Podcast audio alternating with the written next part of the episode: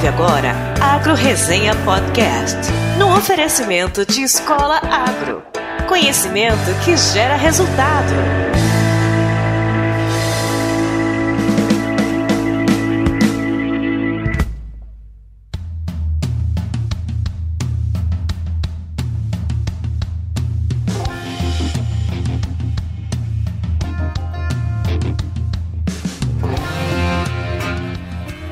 Aí, pessoa? Tudo bem com você? Estamos começando o episódio número 65, mais um Mitos e Verdades do Agronegócio. E dessa vez, depois de muita reclamação desse fulaninho aqui, ele está participando novamente de uma abertura do Agro Resenha Podcast, que é o nosso querido amigo Ângelo Ozelami. E aí, Tchê? E aí, pessoal, tudo bem com vocês? Aqui tudo certo. Vou te contar uma história para vocês. Às vezes que fazia tanto tempo, tanto tempo que eu não fazia uma, junto uma abertura com o Paulo, que hoje que a gente foi fazer a abertura, tomamos um banho de chuva aqui em Cuiabá, que eu vou dizer.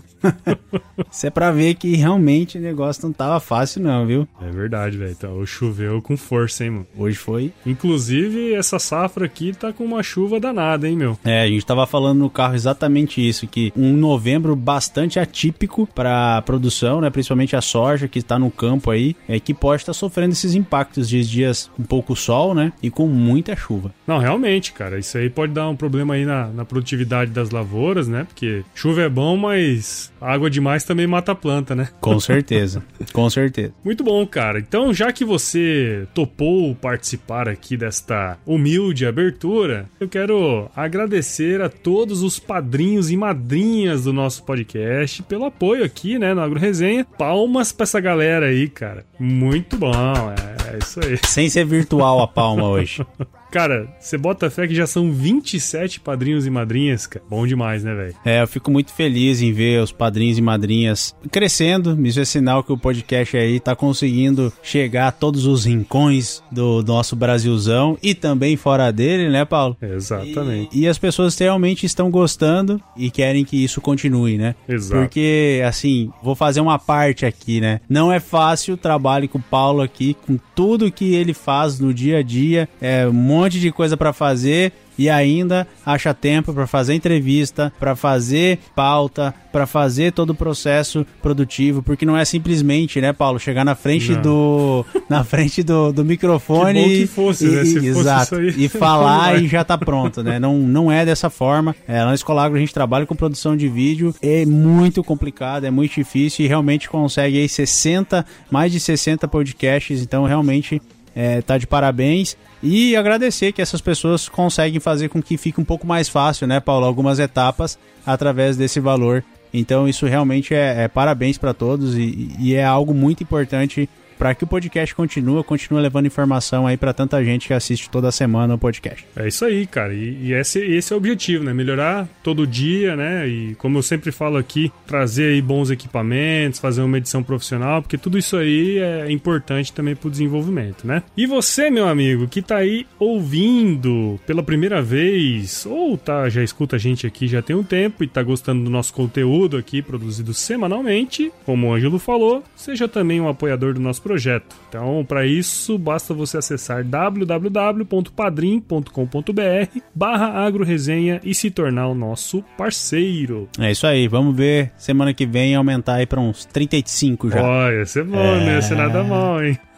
já vai dar para sortear a camiseta, porque é, é o primeiro, é, é a primeira, exatamente. primeira meta. E também quero agradecer os novos membros do nosso site, que são Makoto Kumagawa, o Augusto de Souza Batista e o Lucas Coelho. Muito obrigado, turma. Palmas ao é. vivo hoje.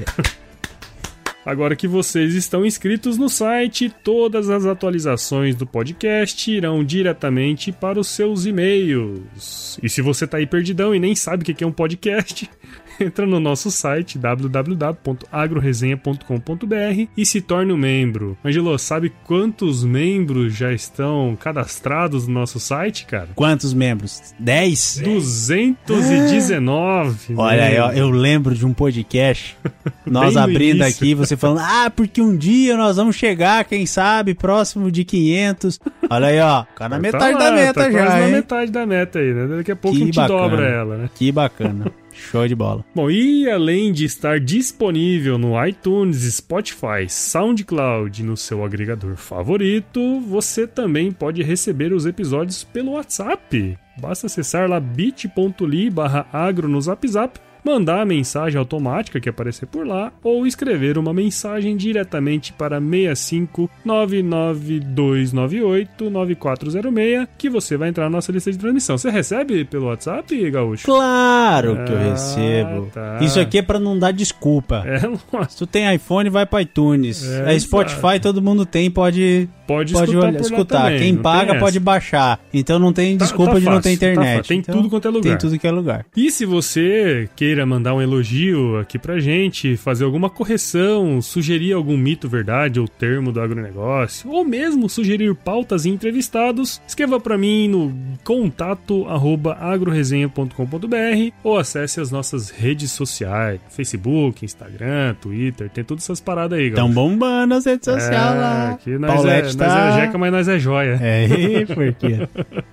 E esse, esse recadinho aqui eu quero que você dê. Então, por fim, reforçar nossa parceria, Escola Agro e Agro Resenha, que continua oferecendo 10% de desconto em qualquer curso online para os ouvintes da Agro Resenha. Basta entrar no site www.escolaagro.com.br, digitar o código promocional Agro Resenha Tudo junto. e ad- tudo junto e adquirir o seu curso. Muito bom, é isso aí, querido Ângelo. Então, vamos para mais um Mitos e Verdades, que essa semana tá muito top, hein? Firma o golpe aí que já já nós temos de volta.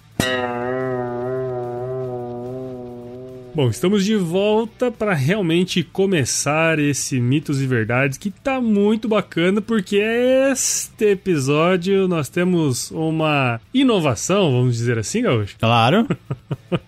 Não é disruptiva, mas Não é uma Mas é inovação. uma inovação, né? Uma inovação in, in- intra.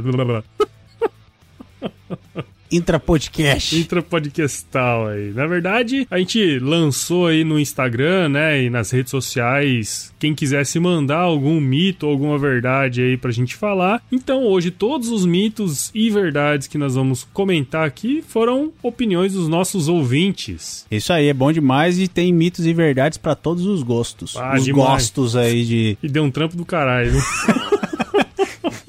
coisinha legal, hein? Às vezes é mais fácil a gente escolher, viu? Bom, é, vamos o pessoal começar. se puxou. como Eles lá no sul, se puxou. Se puxou. Então vamos começar aqui com o nosso querido Caio Zitelli, que tá sempre aqui na, na parada, que é engenheiro agrônomo de 25 anos, lá de Piracicaba, São Paulo, e ele é o host do Bug Bites Podcast, né? O podcast sobre entomologia, que é muito legal, por sinal, se você não escuta, corre lá e baixa o episódio deles também. A pergunta do nosso querido Caio Zitelli, também conhecido como Colheita Feliz, é o seguinte: é mito ou verdade que um quilo de soja gasta 5 mil litros ou mais de água para ser produzido? O que, que você acha? Gabriel? Mito. É, bicho, é mito, cara. Assim, eu não sei. Ba- Porém, esse número roda. É, isso, isso que nós vamos comentar aqui, né? Não sei de onde que ele trouxe essa, essa afirmação aí que o pessoal normalmente lança nas mídias, né? Mas é, a gente precisa lembrar, né, Gaúcho, que é, esse valor aí pode variar muito de região para região e também dependendo do manejo, né? E aí a gente fui fazer uma pesquisa aqui na Circular Técnica da Embrapa, número 48, que foi publicada em 2007. Os autores lá eles colocam que ao longo de um ciclo da soja é necessário um volume aí mais ou menos entre 450 e 800 milímetros. Você vê que já é grande, né, essa variação aí. E com- é, é válido lembrar que um milímetro é milímetros de chuva em um metro quadrado. Isso, e um metro exatamente. quadrado produz muito mais que um quilo de soja. Muito bem, muito bem lembrado. Então, é, se a gente considerar aí uma produtividade de 60 sacas por hectare e a gente chega num valor mais ou menos de 1.250 a 2.222 litros por quilo de soja produzido. É, se a gente pegar essa circular técnica fizer os cálculos lá que a gente fez, então, ou seja, é bem menor do que os 5 mil litros, né, que foi falado aí pelo nosso querido Caio Zitelli. E aí, é, não contente com tal afirmação, eu fui procurar também um relatório que foi feito pela Unesco, chamado, em português, algo como a verde, azul e... Isso, Não, a, a, é assim, ó, é as águas verdes, azuis e cinzas não, acho que pra falar em português. Inglês. Fala inglês, fala inglês, fala inglês. É um arquivo chamado The Green, Blue and Gray Water Footprints of Farms of, Farm Animal and Animal Products, que foi publicado em 2010. Vai estar na descrição, Vai estar na descrição do episódio. Que Esse fase. artigo aí foi publicado em 2010 e lá ele fala que o volume de água para produzir um quilo de soja é de 2.186 litros. Então vai bate bastante com o número que a gente calculou aqui. E aí, acho que é uma coisa legal também da gente falar, né, Gaúcho? Que no Brasil a grande maioria do soja ele é produzido com água da chuva. Então, vamos lá. Vamos, vamos fazer uma simulação aqui. vamos parar de plantar soja. Vai parar de chover no local? Negativo. Então, aquela água que está caindo, aqueles 450, ou, ou de, de, de, sei lá, de, de 450 a 800 milímetros que precisa pro ciclo. Se eu tirar a soja, a água continua. Vai continuar lá. Então, vamos usar a água que Vamos tá caindo usar do a céu. água que tá caindo do céu. Que se tiver soja, se tiver boi, se tiver floresta, se tiver qualquer coisa, for, vai cair Vai a água lá. continuar sendo utilizado, né? Então vamos continuar a utilizar. Agora, se em irrigação, para soja a gente utiliza muito pouco. Exatamente. Muito pouco no Brasil. Então há, há os seus poréns aí, né? E é importante, em épocas de fake news, né? É. A fake news nem sempre é uma informação totalmente errada, né? Às Exatamente. vezes a interpretação dela pode trazer itens importantes aí dentro. E, e esse ponto, né, de que realmente pode chegar a 5 mil litros, pode. Pode. Mas nas nossas condições aqui, né, dentro de tudo que já foi pesquisado, muito pouco provável. E de novo, a água vai cair tendo soja ou, Ou não não. tendo soja. Então vamos pro próximo aí, Gauchinho. O próximo é um cara muito bacana. Eu vou contar uma história desse cara, o Wilson Chito, economista, 27 aninhos, que está em Lucas do Rio Verde. Mas o Chito foi estagiário nosso, né, Paulo? exatamente. E o Chito foi a pessoa que me apresentou o SSD em computador, acredita? Acredito. o Chito é esperto nessa parte de tecnologia também. Ele me apresentou e eu comprei e fez uma diferença demais no meu computador. Inclusive, ele que me indicou esse computador que eu tô usando aqui. É, o Chito É. era das tecnologias do IMEA lá, né? Exato. Mas, beleza, bora falar do mito e verdade. Carne de animal confinado tem a mesma qualidade que a de pasto, Paulo? E... Muita gente diria que não, mas é verdade. Hum, será? É verdade. Então, é verdade. é verdade. Um monte de gente vai falar, né, que tem diferença sim entre a carne de animal criada a pasto e que dizendo, né, que é até mais saborosa. De fato, esta é uma, é uma impressão que a gente tem. No entanto, é preciso analisar com mais profundidade o tema. Em um artigo publicado nos anos 2000 pela revista Meat Science, mostra que a diferença na qualidade da carne entre animais criados em pasto ou em confinamento foram mínimas. Mas é importante ressaltar que ao serem abatidos, esses animais possuem a mesma composição de carcaça, ou seja, peso, porcentagem de gordura, além de idade dos animais serem muito próximos. Exatamente. Esse é um ponto bem interessante, né, Ângelo? Porque ela, ela só tem a mesma qualidade se o animal for basicamente do mesmo jeito, né? E além do resultado dessa pesquisa, o próprio autor cita que diversos outros trabalhos eh, tiveram resultados muito parecidos, né? Então o cara fez uma revisão bibliográfica lá e viu que também outros, outros também são, tiveram o mesmo resultado.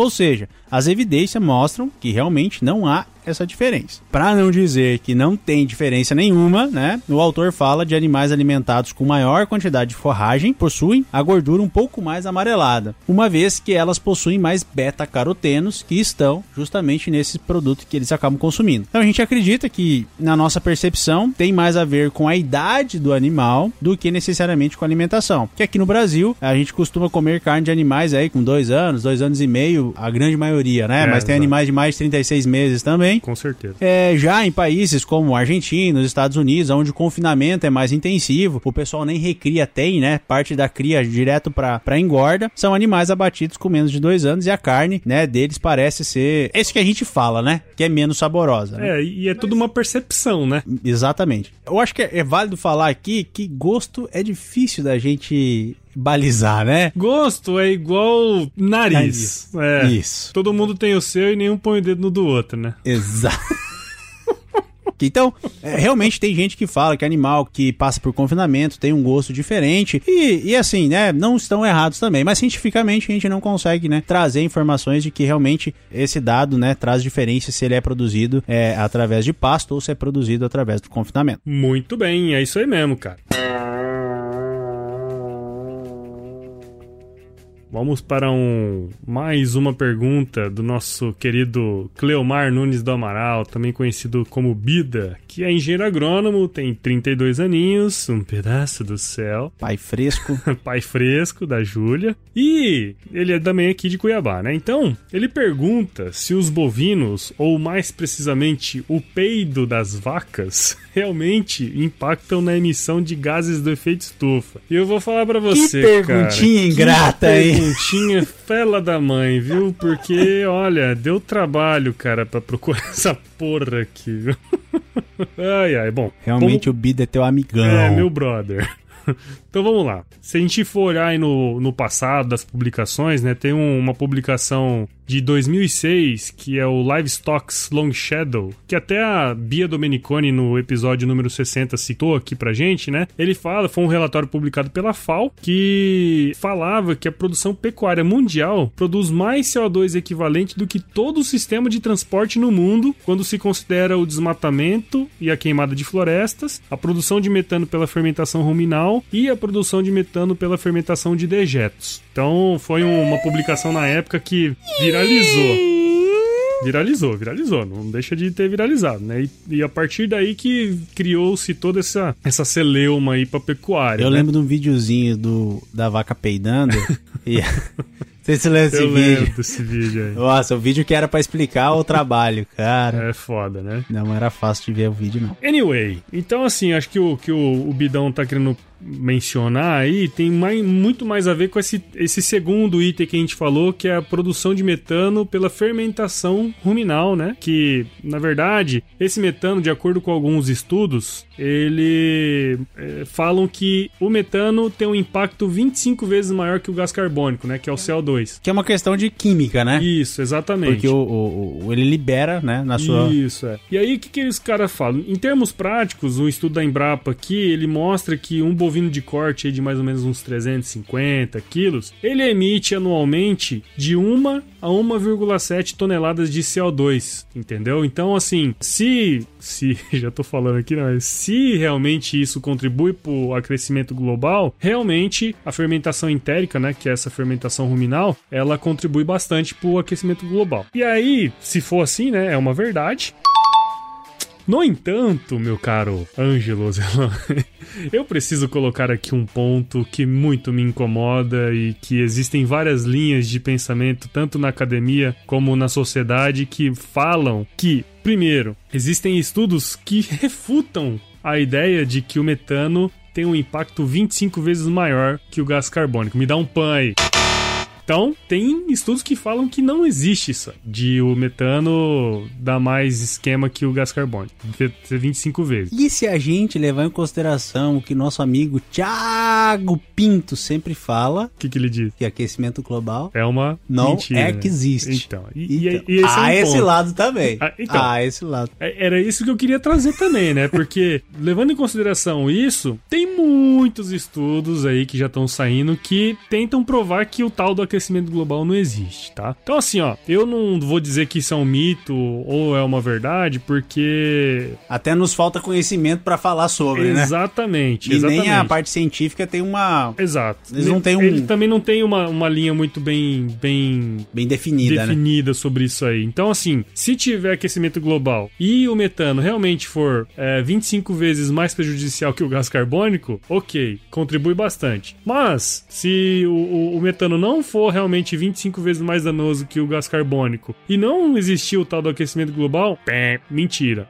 Né? Então, isso aí não dá pra saber. Mas é Agora, um bom pano de manga pra discussão, Porra, né? va- isso aí gerou tudo isso hoje que a gente escuta falar, né, cara? Então, é realmente um negócio importante. Agora, o que se sabe é que o aumento de produtividade em conjunto com boas práticas de manejo é sim capaz de produzir a mesma quantidade de alimento emitindo menos gases para a atmosfera, né? Então, é, só o fato de você é, melhorar a qualidade do, do alimento fornecido aos animais mais, isso pode reduzir impactos de emissão de gases, né? Se isso impacta ou não, a gente não sabe. Exato. Agora que dá pra produzir liberando menos gases, Mas- a gente tem Exatamente. certeza que tem como fazer. E é justamente o que nós conversamos com a Bia aqui, né? É, Ela fala assim, ó, é possível a gente produzir de uma maneira melhor, né? Então, se a gente conseguir aumentar a produtividade, isso pode ser bom pro meio ambiente e também pro bolso, né? Que eu acho que é o que importa. Então, uma coisa não anula a outra. O fato de nós não sabermos se isso é verdade ou mito, não anula o fato de que os produtores precisam aumentar a produtividade. Eu acho que esse que é o ponto que eu queria deixar aí. Então, eu vou ficar em cima do muro. Não é mito nem verdade.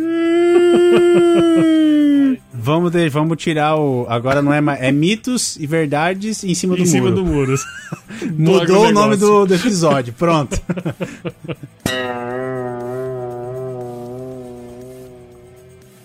Então, vamos para mais um mito e verdade. Daniel Duft, engenheiro agrícola, 31 anos, de Campinas, São Paulo. Qual que é o mito e verdade que ele mandou pra gente? Que com a utilização do NDVI é possível prever se, com 100% de exatidão qual será a produtividade da sua lavoura. E aí, Paulo? tudo que é 100% pra mim não é bem verdade. Então, Sempre tem aquele 1% de ser é, vergonha, aquele, né? aquele 1% que é vagabundo sempre tá na fita. Então, pra mim é um mito. É o mito mesmo. Mas a gente tem que trazer alguns pontos, né? Essa perguntinha é marota pra Lógico, caramba, né? mas a gente, uma vez que se trabalha com isso, a gente pode entender um pouco mais. É, e nada melhor do que usar né, a própria fonte, que é o, o, o do, do Daniel, pra gente trazer algumas coisas é, para isso. Então, pra quem não lembra, né, o Daniel possui um portal chamado Inteliagro, é, onde há publicações de artigos é, variados, em vários deles o próprio Daniel que escreve. Então, quem quiser saber algumas curiosidades, vai lá no site do Inteliagro. Antes de tudo, é bom explicar que o o que é o NDVI, né? Que é uma sigla em inglês é, que traduzida significa Índice de Vegetação da Diferença Normalizada. Hum, agora explicou tudo. Bem. Agora, agora a gente sabe Agora a gente sabe o exatamente que é o que é o NDVI. Né? Agora posso dormir tranquilo hoje, né? Exato, pode. Ou seja, é um índice que analisa as condições da vegetação do campo através de sensoramento remoto. Exato. Para resumir, ela vai lá, tira fotinho, só que não é uma foto, né? É basicamente um gráfico que a gente consegue ver quanto de vegetação tem naquele local. E através dessa vegetação se consegue prever algumas coisas. Então, apesar de ser uma metodologia relativamente antiga, né? O seu uso para a agricultura é recente. Entre aspas, né? Que é utilizado há um bom tempo já. É. E dentre recente para agricultura, É, né? Exatamente. Mas hoje em dia falar recente é meio, é meio complicado, né? E dentre as, a- as diversas aplicações desse método está é, sendo muito é, difundido através da previsão de safra, é, através de estimativas é, de produtividade. Ainda que haja bons resultados, há muitas previsões. Por exemplo, hoje já a, a Conab utiliza, o USDA utiliza, É, mu- muitos institutos de um monte pesquisa, de né? de pesquisa. O próprio IMEA, né, Exato. utiliza também para tomar decisão, mas ele não te dá 100% de exatidão, porque há outros fatores que a massa que definem a produtividade. Por exemplo, né, a massa tá toda bonita lá da soja, vamos falar assim, Exato. e de repente dá uma sequinha, né, é, e já não tem um- uma, um- uma pega da, ah, do canivete caiu, alguma coisa nesse sentido, e a massa ainda continua, por mais que consegue pegar também essa queda de, de dessa seca, né, mas isso pode trazer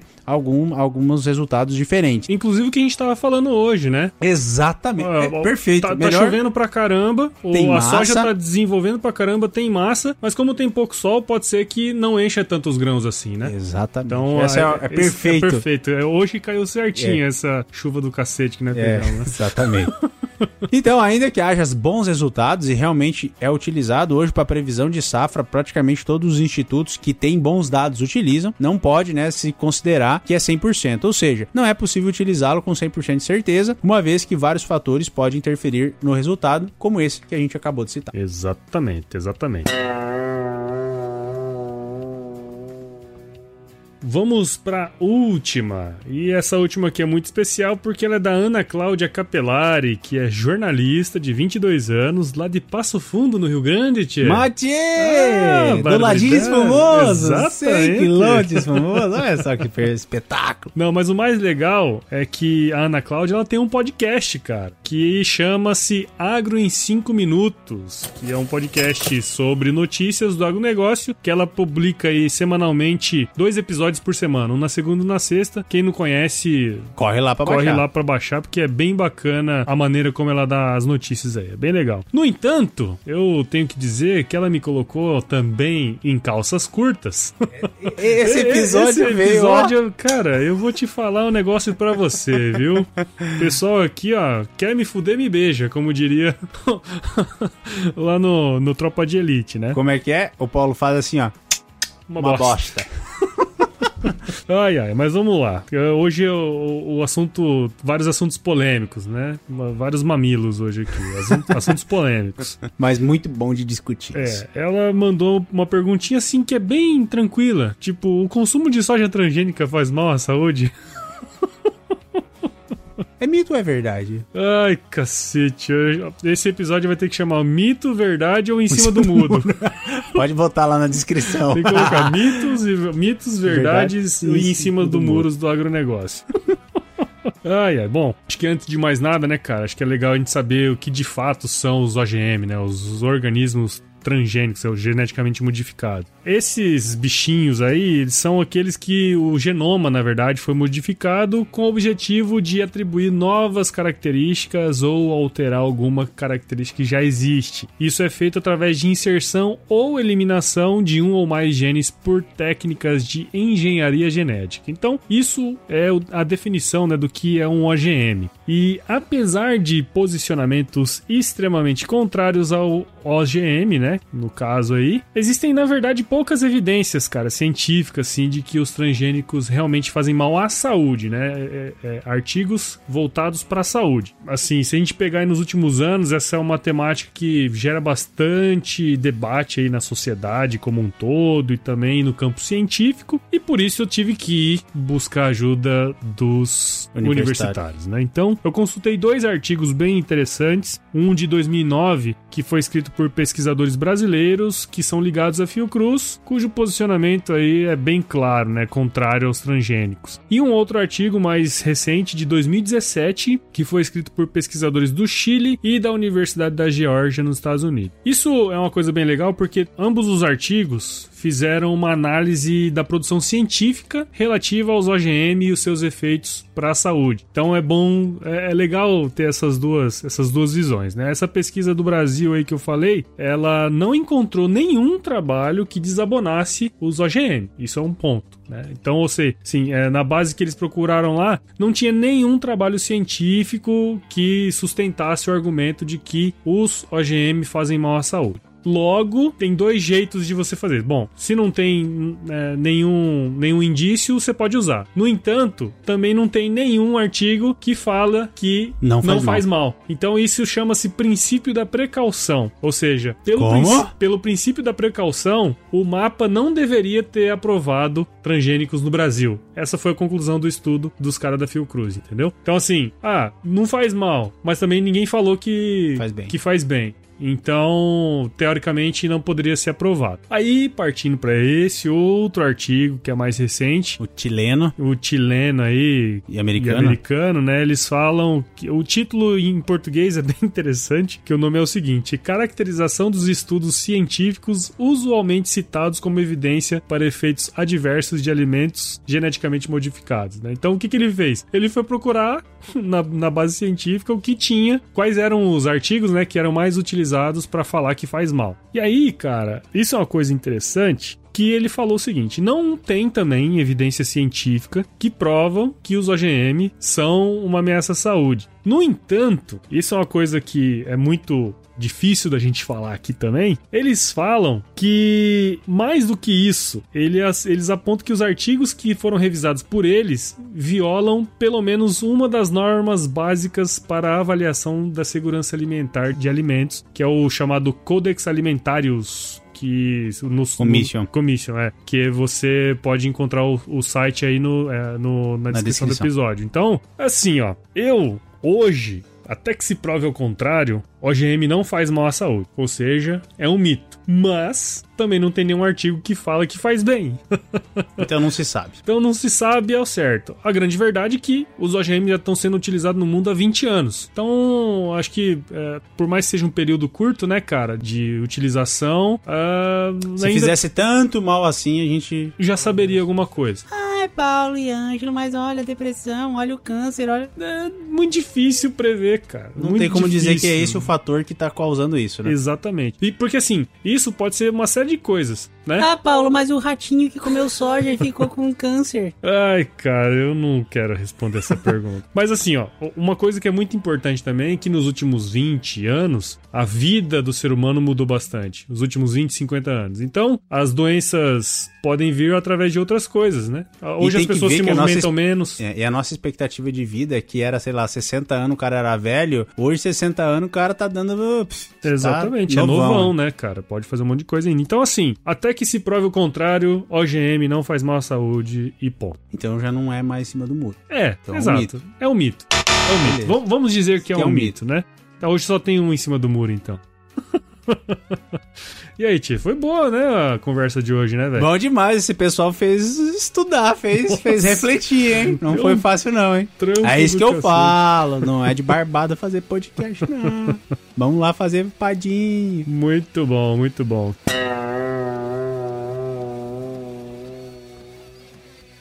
Tchê, muito obrigado de novo aí por você participar com a gente aqui. Mas daqui 10 episódios, 75, nós voltamos com mais um. Qual que é mesmo que a gente vai? Ah, o glossário, né? Glossário. Glossário, glossário. de termos do agronegócio. Muito é, daqui uns dias já vai dar pra abrir o, o, o glossário. É Sejam bem, bem legais, bem camaradas, assim, bem camaradas como esse aqui. Que dessa aqui vocês foram bem amigos da onça, viu?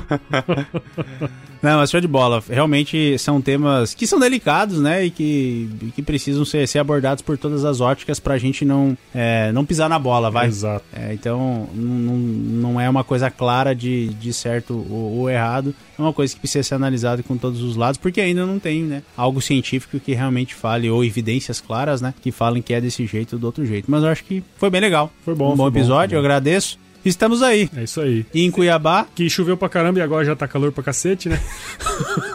Meu Deus do céu, cara. Tá foda. Cuiabá é top. Cuiabá sendo Cuiabá. Mas é isso aí, né, Tia? Acho que o projeto nosso aqui é sempre ter um compromisso com a verdade, né, cara? Exatamente. Então, a gente não vai aqui tomar posições e vamos analisar os fatos de acordo com o que a ciência diz, né? Acho que isso é super importante. Isso aí, show de bola. Bom, o que eu tenho para te falar, meu amigo, é que hoje negativo, não, de forma alguma nós vamos ter que molhar a horta, cara.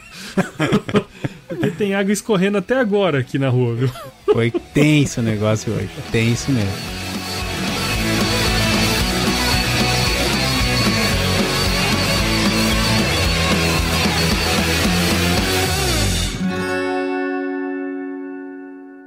Em um artigo publicado nos anos 2000 pela revista Meet Science. Science. Science. Science. Science. Nós estamos bons no inglês corta hoje, aí, Corta aí, corta aí, corta aí. Tu vai botar lá no final, só essa. Gosto é igual nariz. É. Isso. Todo mundo tem o seu e nenhum põe o dedo no do outro, né? Exato. Vocês precisavam ver o gesto que ele fez aqui. Precisava ter no YouTube ó, o podcast filmado para vocês verem o gesto. Mas tudo bem, vamos continuar com a, com a conversa aqui. Então, Paulo, tem uma história para contar de Campinas. Imagina o cara sair de ônibus de Pelotas para Campinas. Piada chega no pronta, congresso, hein, chega no congresso em Campinas. De onde é que tu é? Pelotas. Pelotas. Puta que pariu. Mas eu fiz essa. 34 horas de viagem dentro de um. Mais um produto com a edição do Senhor A.